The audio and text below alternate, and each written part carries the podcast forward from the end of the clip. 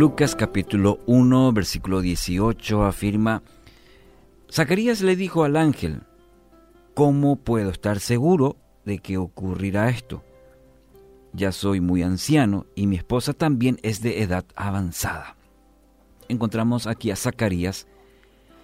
Zacarías, que había salido sorteado para ministrar junto con su grupo en el templo, se encontraba en el santuario cuando repentinamente se le apareció un ángel.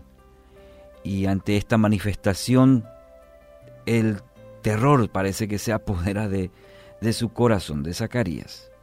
Inmediatamente el ángel buscó la forma de, de calmarlo. ¿Por qué? Porque Dios no está en el negocio de asustar a nadie. Y el, el ángel le dice, no tengas miedo, Zacarías. Dios ha oído tu oración. Tu esposa, Elizabeth, te dará un hijo y lo llamarás Juan. Tendrás gran gozo y alegría y muchos se alegrarán de su nacimiento. Así lo eh, sigue relatando en los versículos 13 y 14. Pero vamos a detenernos un instante en la explicación que le ofrece el ángel. Primero le dice, Dios ha oído tu oración. El texto de hoy nos dice que Zacarías era ya muy anciano, su esposa también de edad avanzada. Si bien no podemos precisar la edad, parece evidente que ya había pasado el tiempo de engendrar hijos. De no ser así, Zacarías no habría eh, dudado. Ahora lo llamativo es que la visita del ángel se produce en respuesta a sus oraciones, a las oraciones de Zacarías. Entonces imagino la, tristeza de no haber tenido hijos pesaba sobre el corazón de, esta pareja. Sí, por el contexto y lo que significaba no, no tener hijos. Y ahí está, Zacarías, Elizabeth, de edad avanzada, pero podemos asumir que las oraciones, en las oraciones de, de Zacarías, siempre estaba este motivo en su corazón. El temor de Dios los había impulsado a pedir que el Señor revirtiera esta situación. Quizás esta plegaria pasó a ser parte de su rutina diaria. Los años pasaban, sin embargo, esa llamita de esperanza pareciera ser que lentamente se estaba apagando.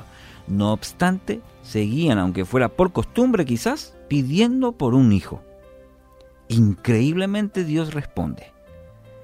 Esto no no lo debería haber sorprendido, digamos, a Zacarías.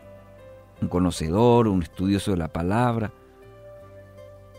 Si pudo darle vida al vientre estéril de Sara, abrir el mar rojo, hacer llover maná del cielo, detener el curso del sol o proteger a tres hombres arrojados a un horno de fuego, ¿qué dificultad podía impedir que Dios le diera un hijo en los años de su vejez? No obstante, las impresiones, las impresionantes credenciales, mejor dicho, de, de, Zacarías. Zacarías no creyó las buenas nuevas que le anunciaban el ángel.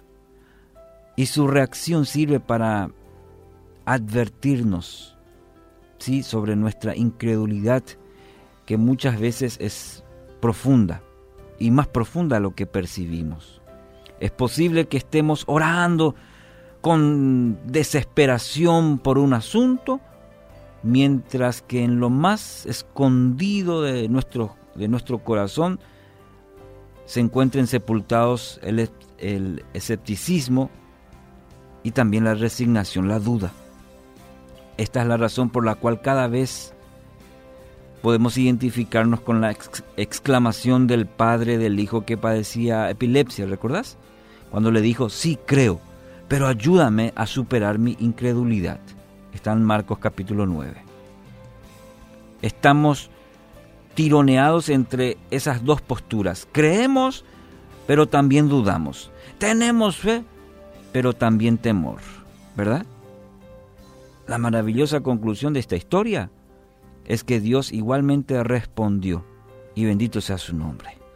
Podemos acercarnos a Él con nuestras contradicciones y a veces nuestras motivaciones que están ahí a tiro y afloje, pero Él sabe separar lo bueno de lo malo. Y qué lindo que interpreta de la mejor manera nuestra imperfección. Él nos visita en la condición en que estemos. Y, quiero que escuches bien esto. Él, quiere, anhela y lo hace.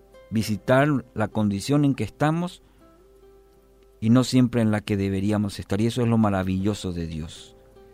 Porque si fuese lo contrario, nunca tendríamos esa, cercanía, esa intimidad con Dios por la condición de nuestro corazón, por las dudas que hay en el fondo de repente sí tenemos.